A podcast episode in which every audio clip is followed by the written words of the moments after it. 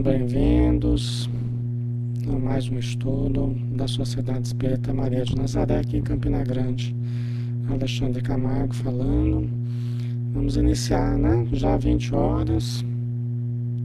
Tá dando para ver direitinho, pessoal? Som, imagem, tudo ok? Um grande abraço em todos, viu? Sejam todos bem-vindos. Então vamos fechar os nossos olhos e vamos buscar nosso mestre, nosso amigo, nosso irmão maior, Jesus, o pão da vida e a luz do mundo, o caminho da verdade e da vida, a bússola divina, a porta que conduz ao Pai.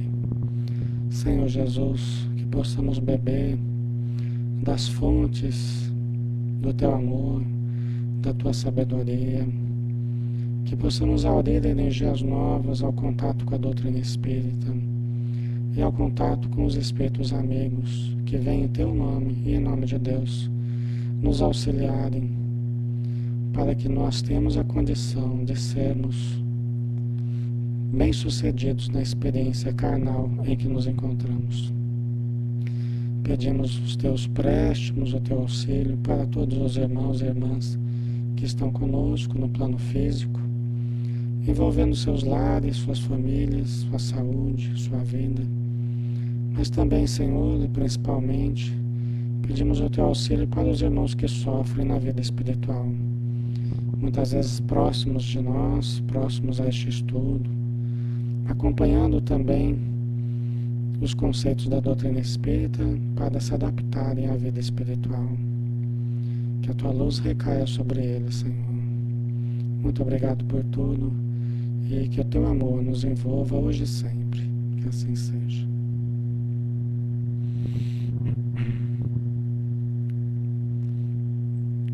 Oi, tá ruim o som, é? Não tá legal?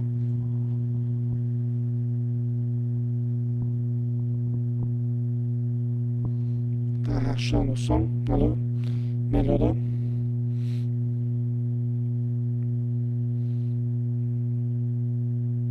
Alô? Ixi, tá ruim mesmo.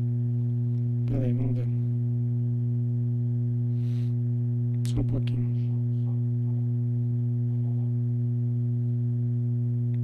Tá achando, né?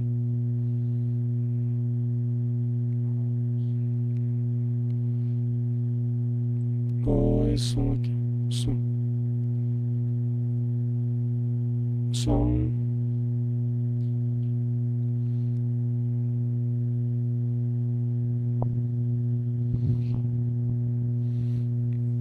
Deixa eu só ajustar aqui, pessoal, não tinha som.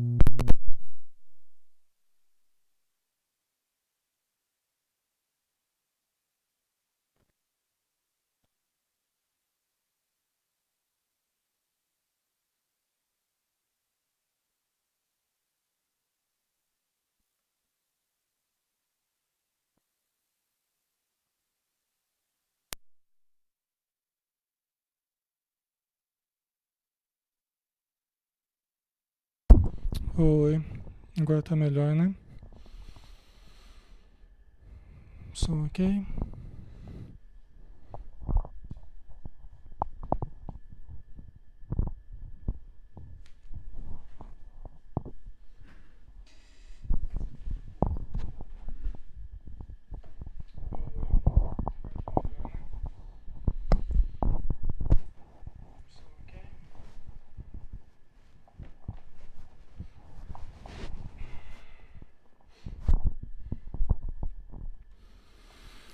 Prontinho, né, pessoal? Agora tá dando para ouvir direitinho, graças a Deus.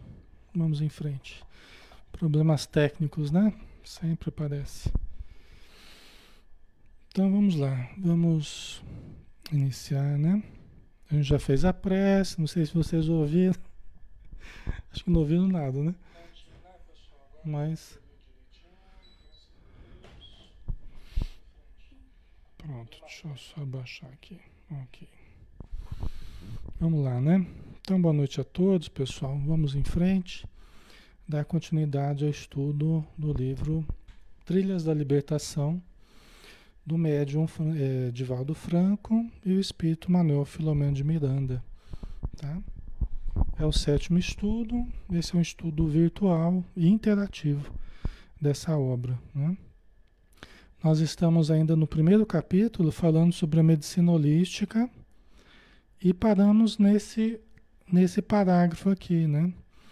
Em que o Manuel Filomeno de Miranda falava a respeito dos conflitos que nós temos vivido, né?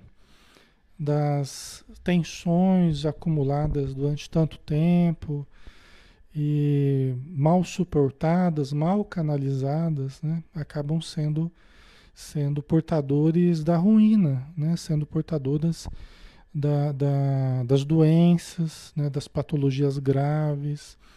Então, esses conflitos que nós vamos guardando dentro de nós, né, como, ele, como ele estava dizendo, ante a impossibilidade de assumir essa realidade exteriormente, transformam tal aptidão em doenças, estimulando a degenerescência das células que aceleram a sua multiplicação formando tumores cancerígenos, matando as defesas imunológicas, abrindo-se às infecções, às contaminações que perturbam a maquinaria orgânica e fomentam a instalação das enfermidades. Né? Então, ele estava falando dessa tendência que nós temos de nos de ficarmos cultivando autocompaixão, de ficarmos cultivando sentimentos negativos e usando as doenças para, para nos matarmos, né? É, é, fragiliz, fragilizando o nosso próprio corpo, a nossa estrutura, é, aceitando né, as patologias, porque elas acabam tendo uma função né, de nós nos vingarmos das pessoas que nos magoaram. Às vezes, uma esposa né? Através de uma separação, a esposa quer se vingar do marido e começa a entrar num processo degenerativo, começa a aceitar uma doença, até desejar, conforme ele diz aqui, inconscientemente as doenças, né? Então é sobre isso que nós estamos falando. Muitas vezes, por não se sentir na condição de exteriorizar os sentimentos que está sentindo, né? Acaba fazendo esse quadro de inter, interiorização dessas, dessa, desses sentimentos, o que acaba levando à degenerescência né, das nossas condições orgânicas. Tá? Então vamos continuar com ele aqui. Né? Não raro, portadoras, pessoas portadoras de neoplasia maligna, né, o câncer, né, e outras doenças, quando recuperam a saúde, sentem-se surpreendidas e algo decepcionadas. Tão acostumadas se encontravam com a injunção mortificadora de que eram objeto. Então vamos lá, né? Vamos lá, o que, que ele está dizendo aqui? Que às vezes a pessoa estava se tratando, às vezes a pessoa estava com câncer e todo mundo estava ao redor, né? Todo mundo estava cuidando, a família tinha se aproximado, as pessoas estavam conversando, visitando a pessoa, cercando de cuidados, de carinhos, de flores, de, né? E, e aí quando a pessoa come, quando a pessoa consegue se curar, às vezes quando ela melhora, o, isso aqui é o é o, não é, na verdade não é o Manuel Filomeno de Miranda que está falando, é o Carneiro de Campos, né? Que é o palestrante. Nós estamos ainda em meio a uma palestra que o, que o Miranda está assistindo, né? De um espírito falando a respeito da medicina holística, né? Então ele continuando, ele está dizendo aqui, né, que às vezes a pessoa estava cercada de todos os cuidados, todos os carinhos, todas as atenções, de repente ela começa a melhorar, até em função do tratamento que está fazendo, né, das medicações que está tomando, tal, quimioterapia e tal, e começa a melhorar e muitas vezes a pessoa fica decepcionada, conforme ele fala aqui, né? É, quando recuperam a saúde, sentem-se surpreendidas e algo decepcionadas. Tão acostumadas se encontravam com a injunção mortificadora de que era objeto, ou seja, estavam acostumadas com a doença que estava tendo uma função mortificadora, né? que de alguma forma é, era conveniente para a pessoa. Né? Era conveniente para a pessoa estar doente, estava tendo uma função de chamar a atenção das pessoas, de obter o carinho das pessoas próximas, né? Então, quando a pessoa começa a melhorar, muitas vezes ela fica chateada, né? Porque as coisas começam a mudar, né? Por outro lado, dão-se conta de que a família já lhes não dispensa a mesma atenção.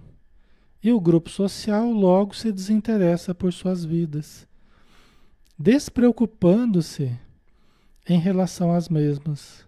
Né? Vocês estão entendendo? Então, a família que estava cercando de atenções, aí, né, conforme a pessoa vai melhorando, a pessoa, a família já não dá mais a mesma atenção, né? Porque elas têm a vida delas e tudo mais. E aí começam a se despreocupar com relação a, a, a pessoa que estava doente, o que é natural, né? O que é natural. Então, muitas vezes o doente que estava doente ou que está se recuperando começa a ficar triste porque vê as pessoas se afastando. Mas aí a gente é remetido a uma questão. Eu preciso usar a doença para me aproximar das pessoas? Essa que é a questão, né? Eu preciso usar a doença para me relacionar com as pessoas. Né? Então a questão importante aqui é essa. Né? É o uso que se faz né? inconscientemente, é o uso que se começa a fazer das doenças para me relacionar com o outro para obter carinho do outro, para obter atenção do outro, para obter as gratificações do outro, né? da família, das, daqueles que estão ao redor. Tá? Ok, pessoal? Então, é algo que acontece muito, né? Com adultos, com crianças. Às vezes a criança ela também, ela vai, ela vai a criança que não tem muita atenção dos pais, ela vai aprendendo que ela só consegue atenção ficando doente. Né? Aí quando fica doente, aí os pais, a mãe, o pai, né? que ficam o tempo todo trabalhando, o tempo todo em, em outras atividades, o tempo todo alheios, né? ausentes né? no contato com a criança, do contato com a criança, Aí a criança, só quando ela adoece, é que ela tem, obtém a atenção dos pais, né? Então isso pode acabar virando um, um mecanismo que é utilizado mesmo inconscientemente, né? Tanto por crianças quanto por adultos, né? Tá? Só que se nós percebemos que estamos, de algum modo, fazendo isso, aí nós precisamos também alterar, né? o modo de nós lidarmos conosco e com os outros, com a vida, né? Sentindo-se isoladas, desmotivam-se de viver, criam recidivas, né? Quer dizer, voltam a, a ter a doença, né? Ter uma recaída, né? E facultam a presença de outras mazelas com que refazem o quadro de protecionismo que passam a receber satisfazendo-se com a ocorrência aflitiva. Certo, pessoal? Vocês entendem? É, então a pessoa estava indo bem, tá, aí quando ela perde o carinho das pessoas, ou perde a atenção constante das pessoas, aí ela muitas vezes ela piora de novo, ela desanima, piora. Né? e, e tenha recaídas, né? E às vezes criam outros problemas, outras doenças, através das quais ela possa obter novamente aquele contexto de, de cuidados, de atenções, de carinhos, né? Certo?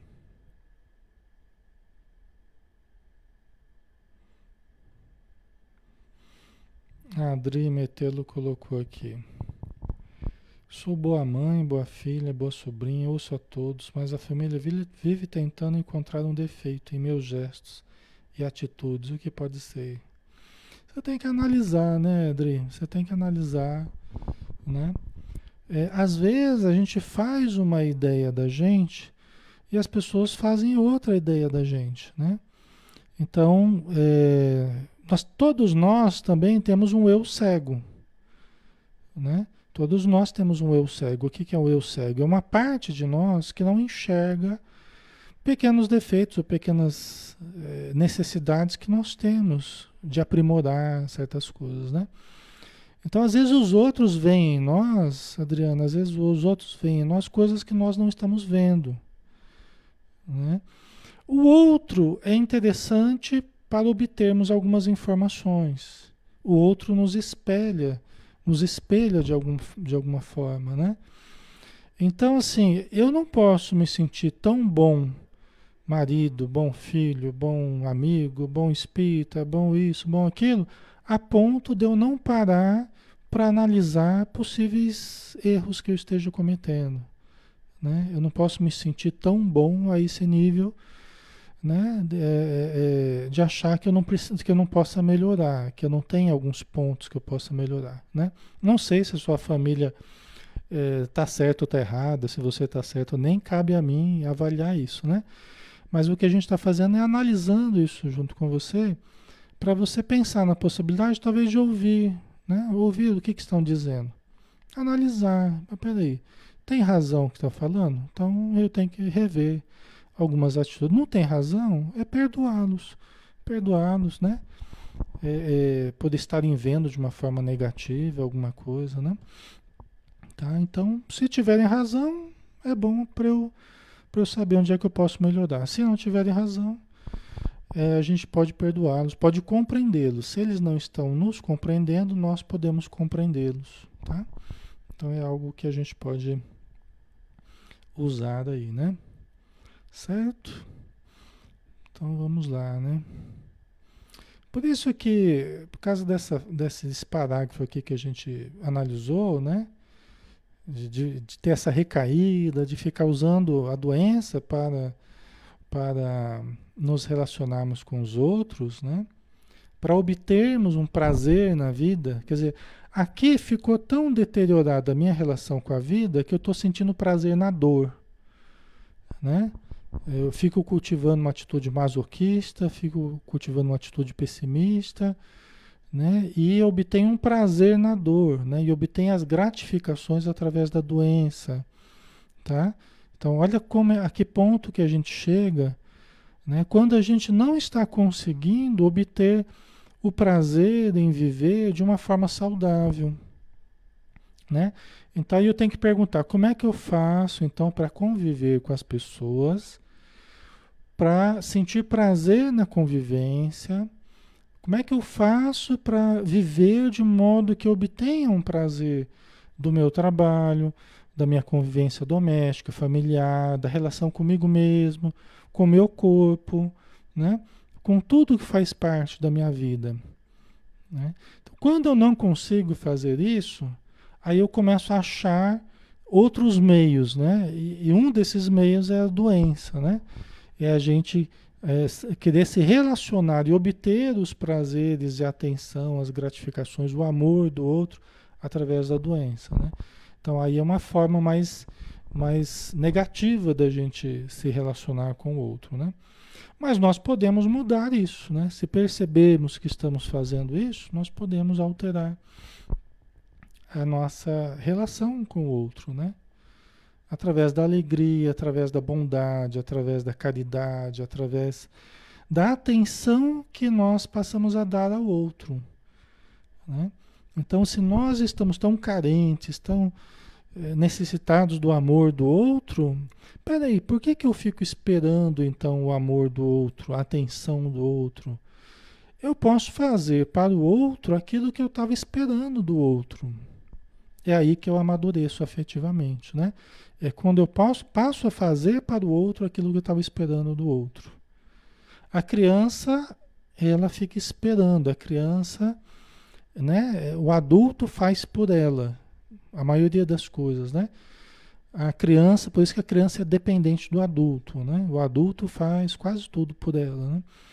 Mas aí a gente vai crescendo e nós passamos a fazer para os outros, inclusive para as crianças, né? Ok? É assim que a gente amadurece, né? Tá? E é, quem ama é feliz, né? E quem fica esperando ser amado permanece na, na infelicidade. Aí continuando aqui, né? Com o Carneiro de Campos.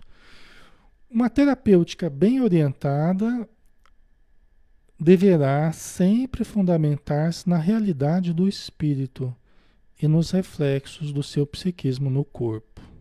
Então vamos lá de novo. Uma terapêutica bem orientada, quer dizer, um tratamento né, bem orientado, deverá sempre fundamentar-se na realidade do espírito e nos reflexos do seu psiquismo no corpo. Ou seja, uma terapêutica bem orientada vai ter que levar o espírito em consideração. Vai ter que lembrar que, acima de tudo, nós somos espíritos. Espíritos imortais. Somos uma mente que interfere no corpo. Né? O corpo é o reflexo da mente. Tá? Da mesma forma, diante dos fenômenos perturbadores da mente, o conhecimento do estado somático do corpo, né? É de importância para aquilatar-se sobre a sua influência no comportamento mental. O que, que ele está dizendo? O que, que o palestrante está dizendo? Que tanto nós temos que considerar a mente influenciando o corpo, quanto conhecermos o corpo para entendermos como ele também influencia a mente. Tá? Isso é fundamental. Por quê? Principalmente quando nós estamos encarnados aqui, né? É, mente e corpo se interrelacionam de uma forma muito sutil. Até a gente vê na obra do André Luiz os espíritos amigos falando: olha, nós aqui no plano espiritual, nós não, nós não nos lançaríamos a estabelecer, hoje olhando para a matéria, né, olhando para o espírito, para a matéria, nós não nos arriscaríamos a criar a dizer o ponto exato onde termina a matéria e começa o espírito. E a gente vê esse conceito na obra do André Luiz. Né? Nós não nos, não, não nos arriscaríamos a dizer com afirmações dogmáticas onde termina o corpo e começa o espírito. Aí a gente vê no capítulo C de Perfeitos, né, o último tópico do capítulo C de Perfeitos de O Evangelho segundo o Espiritismo, o Espírito Jorges, né? Se eu não me engano, o Espírito Jorges, vocês dão uma olhadinha aí. É, no item que fala do cuidar, cuidar do corpo e do espírito, né? Cuidar do corpo e do espírito. Nem isso foi esquecido ali no Evangelho, né? A importância de cuidarmos do corpo e do espírito. E aí o espírito fala assim, né? Uns querem o aniquilamento do corpo, aqueles que estão buscando o espírito, a espiritualidade, frequentemente querem o aniquilamento do corpo, né? o que é errado. Outros querem o rebaixamento da alma, aqueles que só focam no corpo e deixam o espírito de lado, frequentemente querem o rebaixamento da alma, né? viver os prazeres mais subalternos que existem, né? sem nenhuma preocupação ética e tal, né? É, e aí o espírito conclui: onde é que está a sabedoria? Em nenhuma das partes. Nem cuidar do espírito e aniquilar o corpo, nem é, esquecer o, o, o espírito, né? rebaixar a alma, né? focando somente nos prazeres do corpo e tal. Né? Então, é, é, nós temos o equilíbrio, podemos buscar o equilíbrio entre uma coisa e outra. Aí o espírito conclui, né?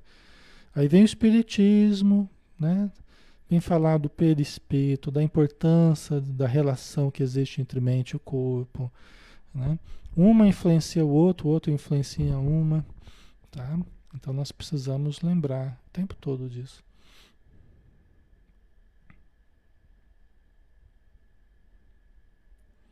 Certo?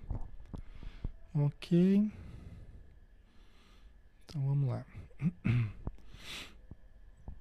Espírito e corpo, mente e matéria não são partes independentes do ser, mas complementos um do outro, que se interrelacionam poderosamente por meio do psicossoma, ou corpo intermediário, ou perispírito, a mesma coisa, né?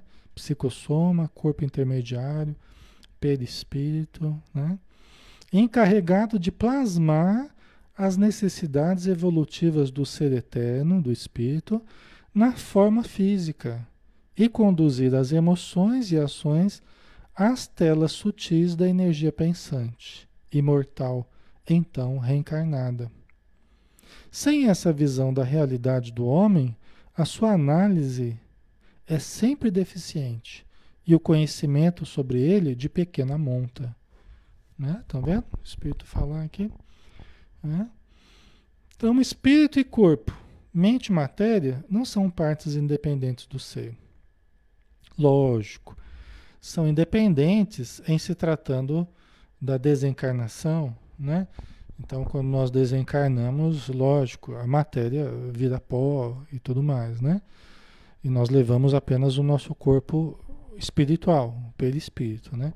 Mas enquanto estamos encarnados, não, enquanto estamos encarnados, nós não podemos ver essa dicotomia, não podemos partir dessa dicotomia. Nós já estaríamos incorrendo em grande erro, em grande equívoco, não é? A dicotomia espírito-matéria, como se fossem coisas independentes. Nós não podemos, temos que analisar o todo. Por isso que o capítulo se chama Medicina Holística, que nós estamos analisando aqui, né? Estamos falando de um pensamento holístico, um pensamento que considera todas as partes, considera o todo para a nossa saúde, né? Ok? Então eles se interrelacionam aqui na terceira frase, que eles se interrelacionam poderosamente por meio do quê? Por meio do, do perispírito, do psicossoma ou do corpo intermediário, né?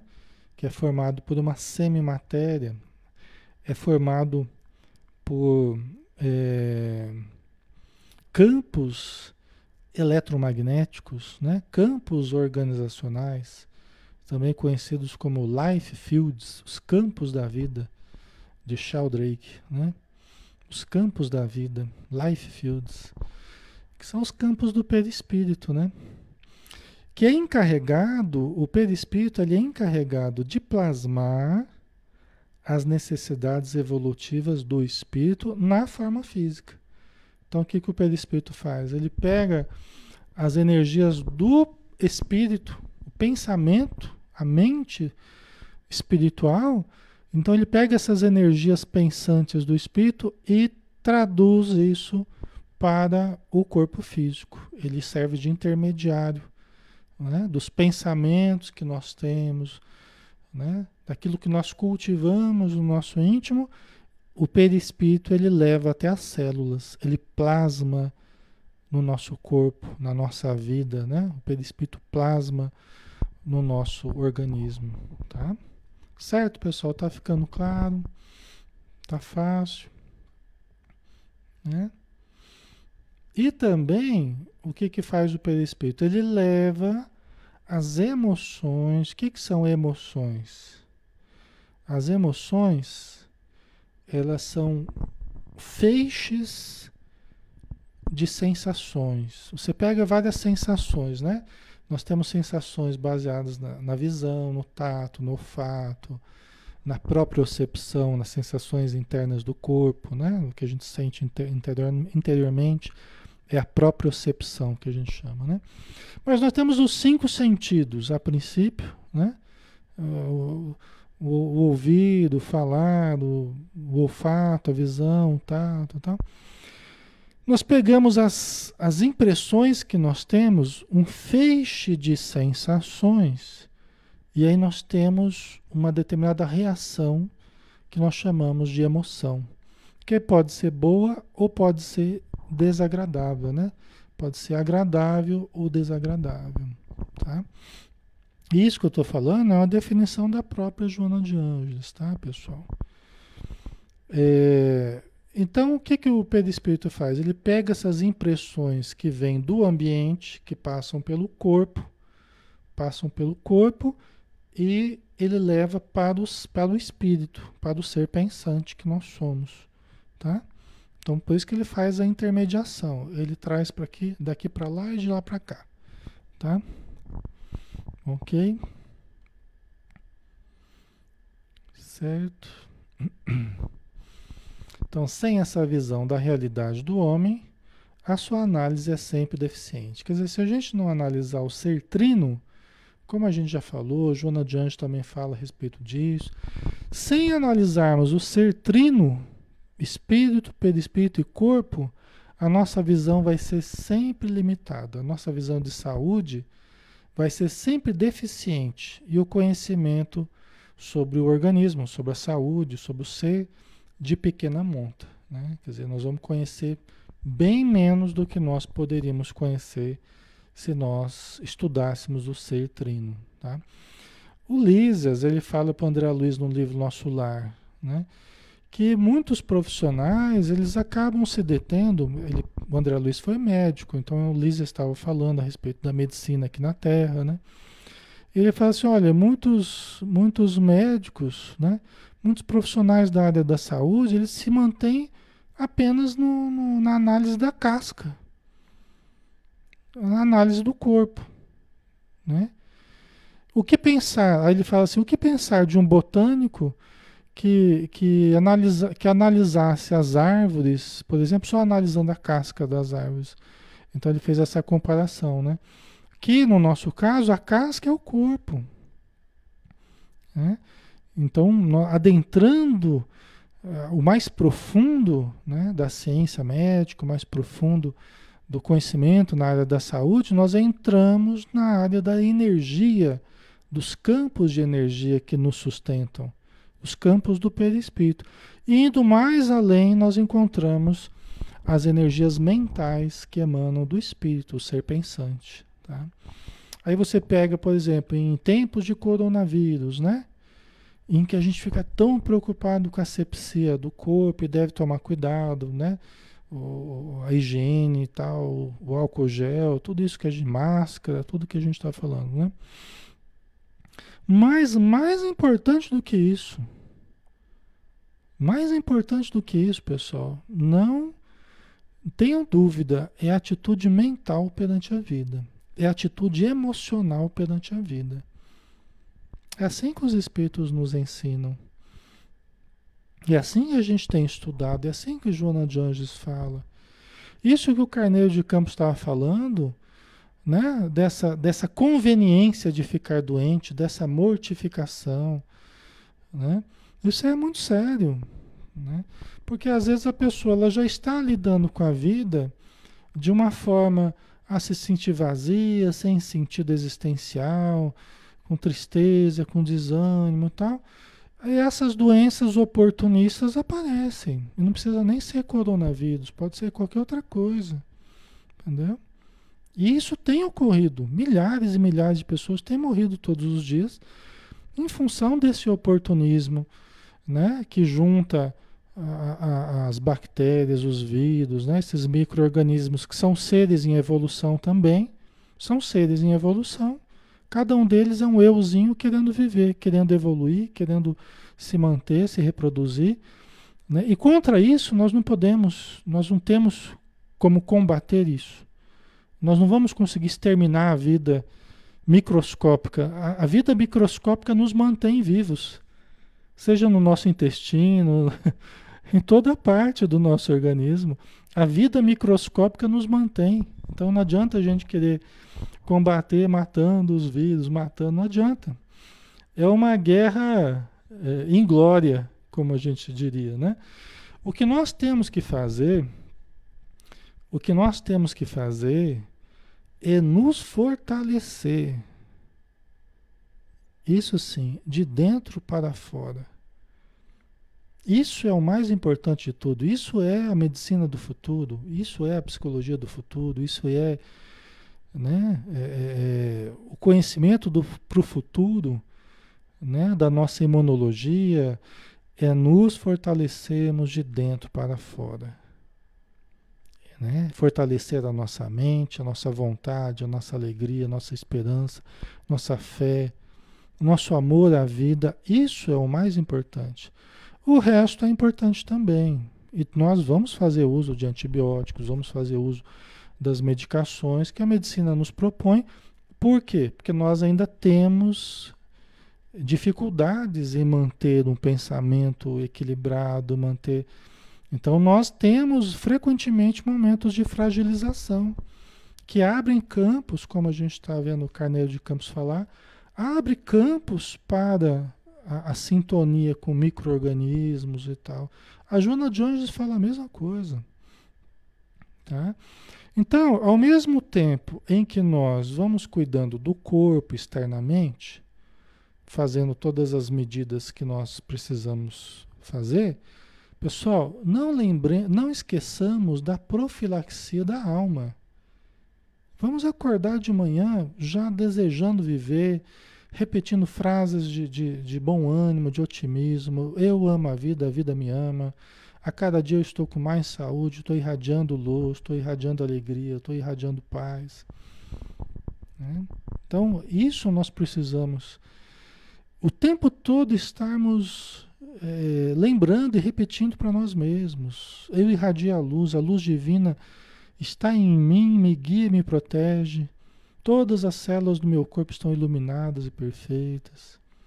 As minhas células de defesa estão iluminadas, combatendo todos os agentes que possam ser negativos para mim.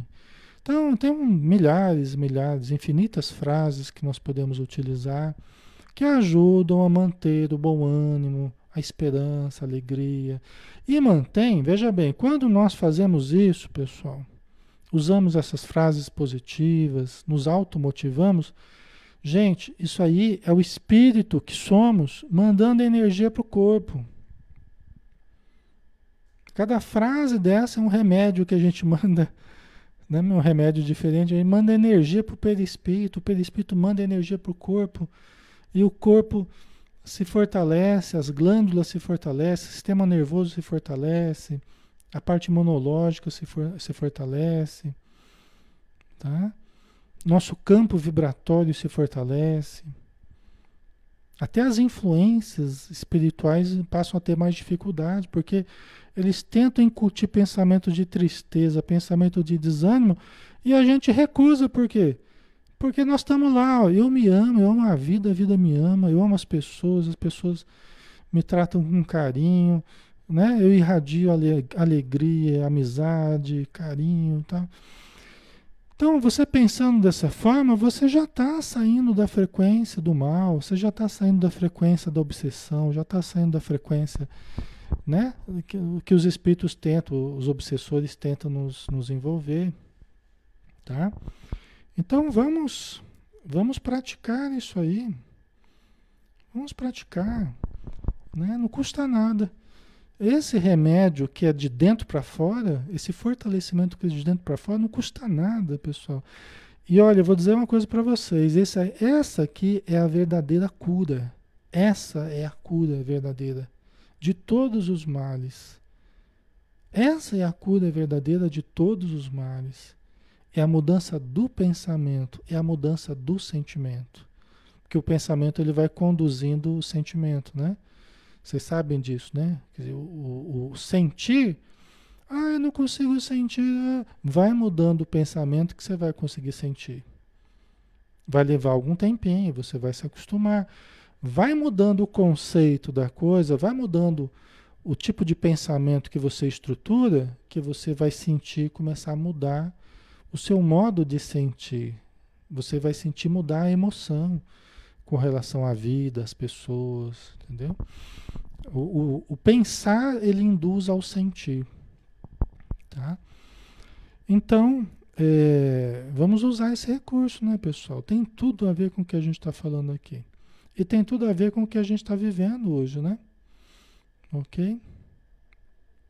Nós temos uma necessidade muito grande de fazer isso para nos mantermos bem.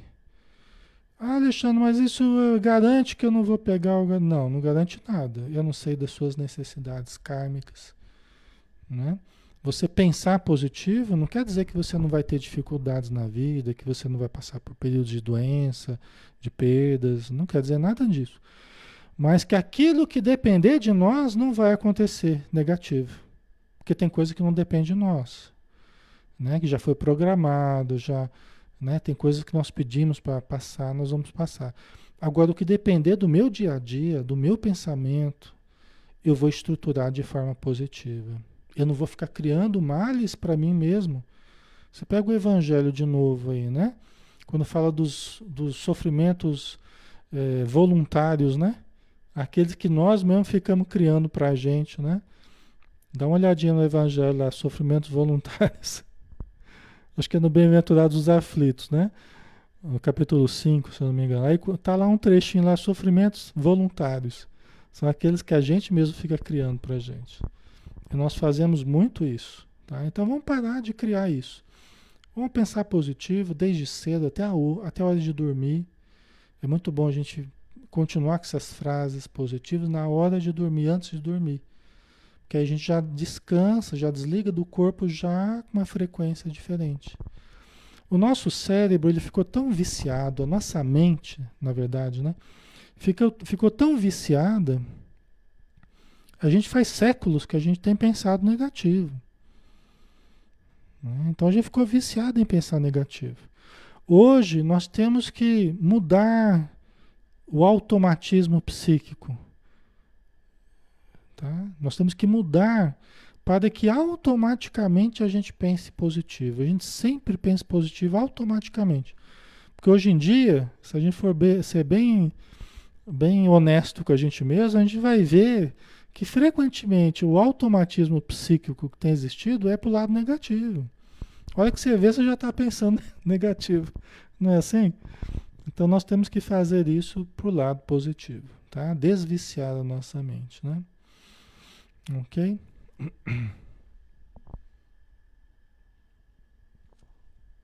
Então vamos lá.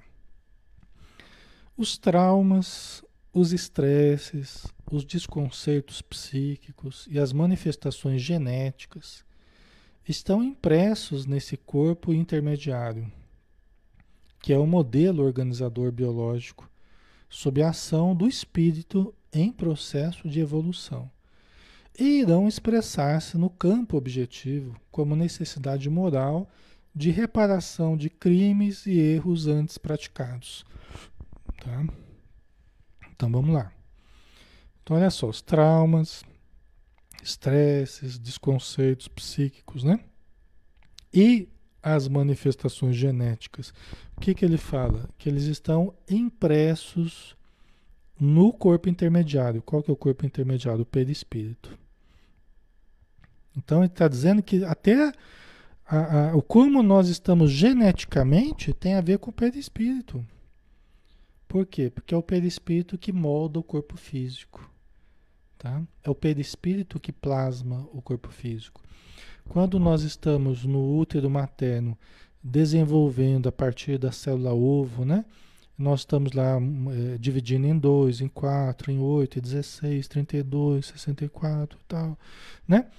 Que vai criando o embrião, né? Vai desenvolvendo o embrião tal é o peri, são os campos do perispírito, do nosso perispírito que estamos reencarnando, é o nosso perispírito que está plasmando o corpo. Né? Então, a parte genética ela está sendo ativada no, em determinados genes conforme os meus campos perispirituais. E o que, que tem no meu perispírito? Tem as marcas tem a memória de tudo o que eu já fiz. Né? Então, eu trago em mim a história viva no meu perispírito dos atos praticados, os órgãos que eu lesei através dos vícios, do álcool, do fumo, do, desequilíbrio do sexo, né? as consequências de crimes que a gente cometeu, tudo isso está registrado no nosso perispírito. Então, quando nós estamos moldando o corpo físico, nós estamos plasmando o perispírito é a forma do bolo, né? O perispírito é a forma do bolo. E o corpo físico que está sendo plasmado é o bolo que está crescendo lá, né? Está crescendo o bolo. Você pôs no forno, está crescendo o bolo. Mas a forma é o perispírito. Se a forma está amassada aqui, está torta ali, a, a, o bolo vai sair como? Ele vai sair retratando a forma da forma, certo? Ok? Faz sentido para vocês, pessoal? Não é? Por isso que ele fala os traumas, os estresses, os desconcertos psíquicos, é? as manifestações genéticas estão impressos nesse corpo intermediário que é o modelo organizador biológico, sob a ação do espírito, em processo de evolução e irão expressar-se no campo objetivo como necessidade moral de reparação de crimes e erros antes praticados. Então, se você atingiu alguém no coração, você deu uma facada em alguém no coração lá. Pode ser que você venha com uma fragilidade no coração. Tem um caso assim no livro Os Missionários da Luz, né? O Segismundo, ele havia matado, esfaqueado Adelino numa última encarnação. Aí nessa encarnação ele vai ser filho do Adelino e ele vai ter um, uma fragilidade no coração, porque ele traz a mancha no seu perispírito. Ele traz a consciência lesada, né? uma lesão consciencial, depois uma lesão perispiritual, que vai se tornar numa má formação do coração. Né? E ele vai ter um problema congênito, né? que já vem com ele já da formação do corpo. Ok? Certo, pessoal? Tá ficando claro para vocês? Como é que tá aí? Qualquer dúvida vocês coloquem aí, tá?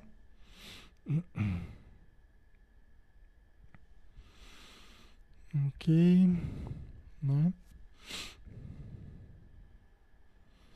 Só que é assim, né?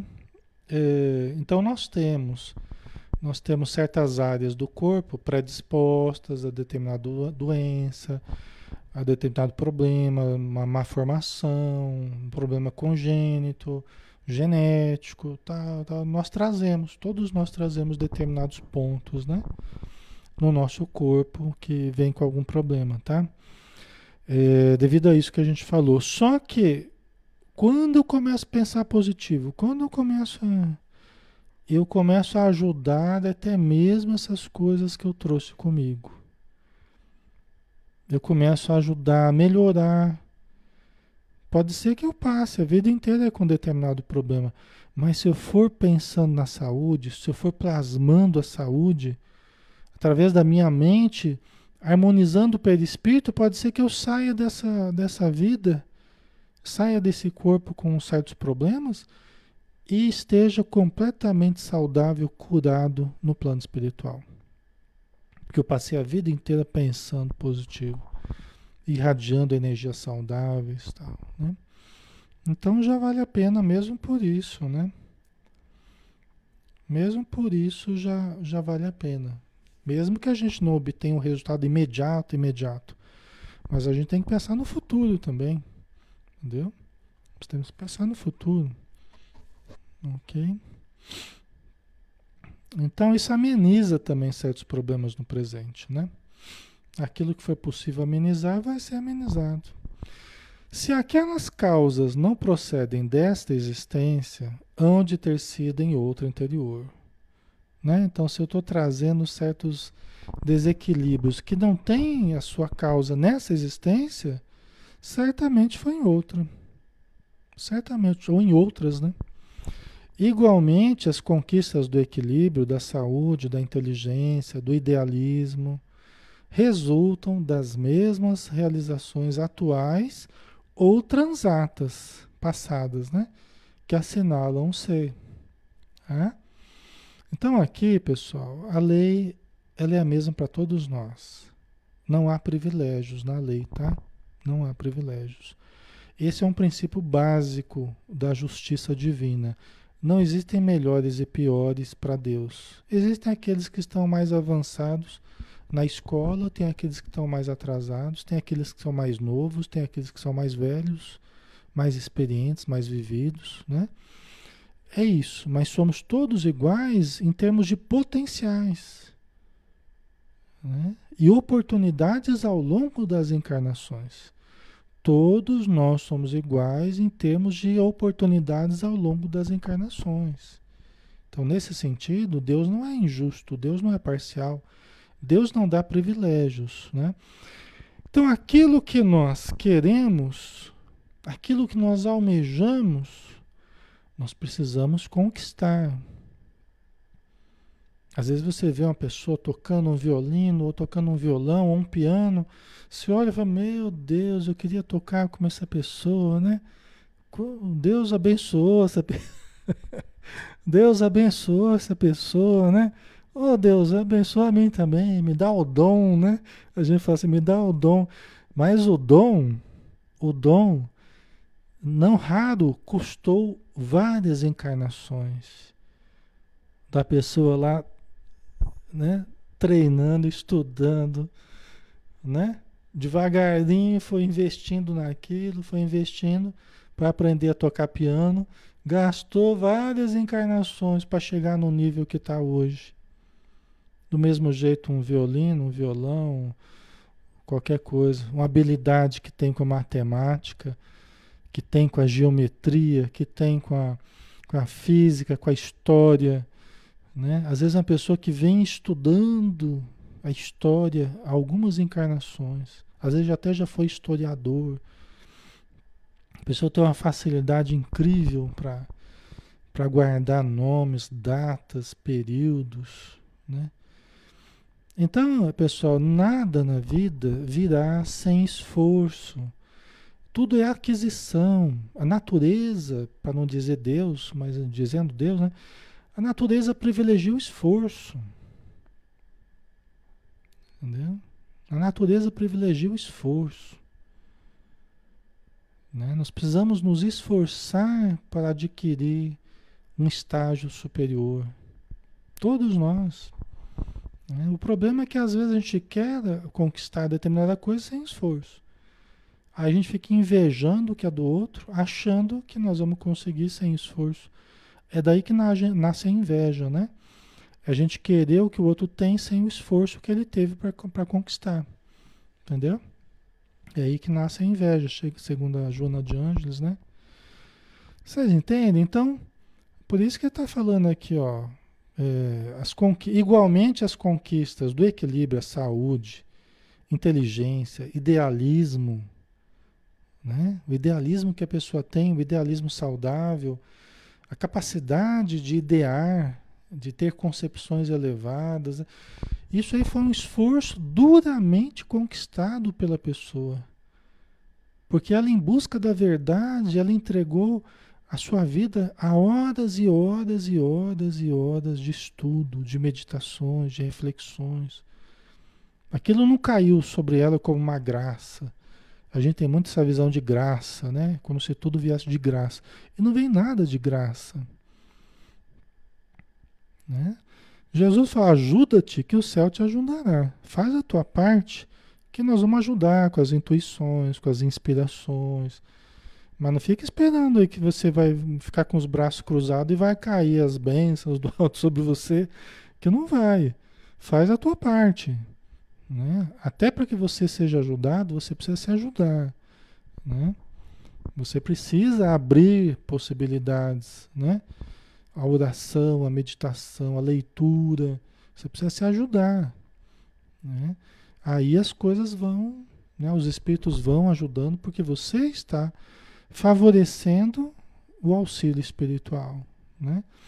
E aí a invenção pode surgir, as concepções artísticas, ideológicas, né? Assim, eh, os escritores, os, tudo de bom pode surgir se você se abre, se você busca a inspiração, né? A espiritualidade vai vai envolver com muita coisa boa para que você seja o intérprete do pensamento elevado, estético, o bom gosto do plano superior, para que se materialize na Terra em obras admiráveis, realmente elevadas, belas, instrutivas, moralizantes, né? que é o que está precisando tanto hoje em dia, né? A Magali colocou, né? Você está falando, estou identificando minha filha, doutora em matemática, ralou muito. Pois é, né? Pois é, o estudo, né, Maria Lígia? Colocou dedicação, muito esforço. O estudo nunca se encerra. E aí a gente vai entendendo Sócrates, né? O filósofo grego, quando ele dizia, quanto mais ele sabia, né? Ele falava assim, olha, eu só sei que nada sei, né?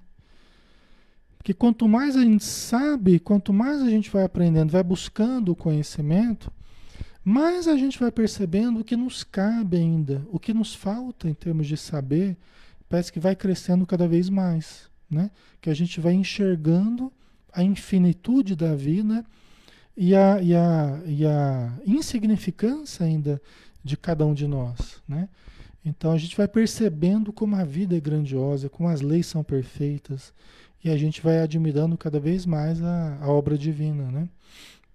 Mas aí também vai surgindo a humildade, por quê? Porque a gente vai percebendo que nós não somos nada perante a infinitude da vida, né? Então isso é muito importante, né? A gente perceber que tem muito, a gente tem muito a aprender ainda, né? Ok? Mas tudo será consequência do nosso esforço, do nosso fazer, do nosso buscar, né? Pessoal, nós vamos dar uma, uma paradinha aqui, né? É, já estamos na hora e esse estudo vai adiante. Nós vamos precisar ainda, acho que uma ou duas ou duas noites aí para a gente terminar esse capítulo, tá? Tá muito interessante, né? O, o José, José Carneiro de Campos aqui, ele tá dando uma aula bem interessante para todos nós, né? Que é a palestra que o Miranda está assistindo no, no plano espiritual. Né? Nós estamos lá sentados assistindo também, né? usufruindo da, dessas, desses conceitos. Então vamos fazer a nossa prece final, né? agradecendo novamente a Jesus, a Deus, nosso Pai, aos espíritos amigos que estão aqui o tempo todo nos auxiliando, nos intuindo, criando um ambiente harmonioso em torno de nós para que todos nós pudéssemos, num clima de paz, absorvermos o máximo de luz, de conceitos elevados, para materializarmos isso de dentro para fora, em forma de saúde, em forma de equilíbrio, em forma de paz, em forma de boas obras, que nos auxiliem na nossa caminhada, cada vez subindo mais de degrau em degrau. Obrigado, Senhor. Dispensa-nos na tua paz. Que assim seja. Muito bem, pessoal. Obrigado, tá? Pelo carinho, obrigado pela presença de todos aí. E quinta-feira, né? Se tudo der certo, a gente estará aqui no estudo do livro Ser Consciente, da Joana de Anjos, tá bom? Um abraço, fiquem com Deus. Até mais.